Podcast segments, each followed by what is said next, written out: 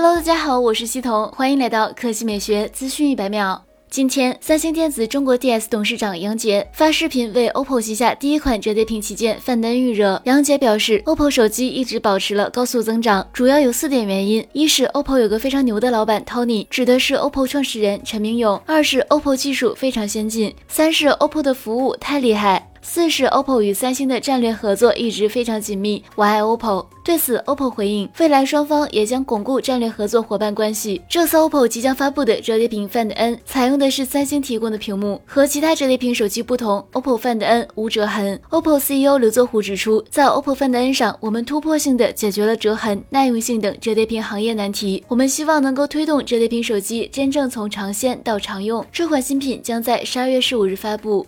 来看第二条新闻。近日，VR 初创公司 EM3 推出了一款名叫 Eser 的 VR 眼镜原型。这款 VR 眼镜厚度仅有六点八毫米，重量仅有三十七克，还不到一套无线耳机的重量，是迄今为止最轻的 VR 眼镜。据 EM3 的介绍，Eser 拥有两块支持二五六零乘二五六零像素显示的全彩显示屏，单眼的视场为八十度。对此，EM3 表示，如果使用最大尺寸的显示器，那么 Eser 的单眼视场理论能够增加到一百度，而且这并不会影响眼镜的总体积。据悉，Ether 用了独特的近眼光学模块，这使得 Ether 能够在很短的长度内汇聚全光谱光线，并实现精确成像。这一技术的引入大大降低了 VR 眼镜的体积与重量。根据 M3 的说法，公司计划在2022年底将 Ether 正式推出市场，但具体时间尚不确定。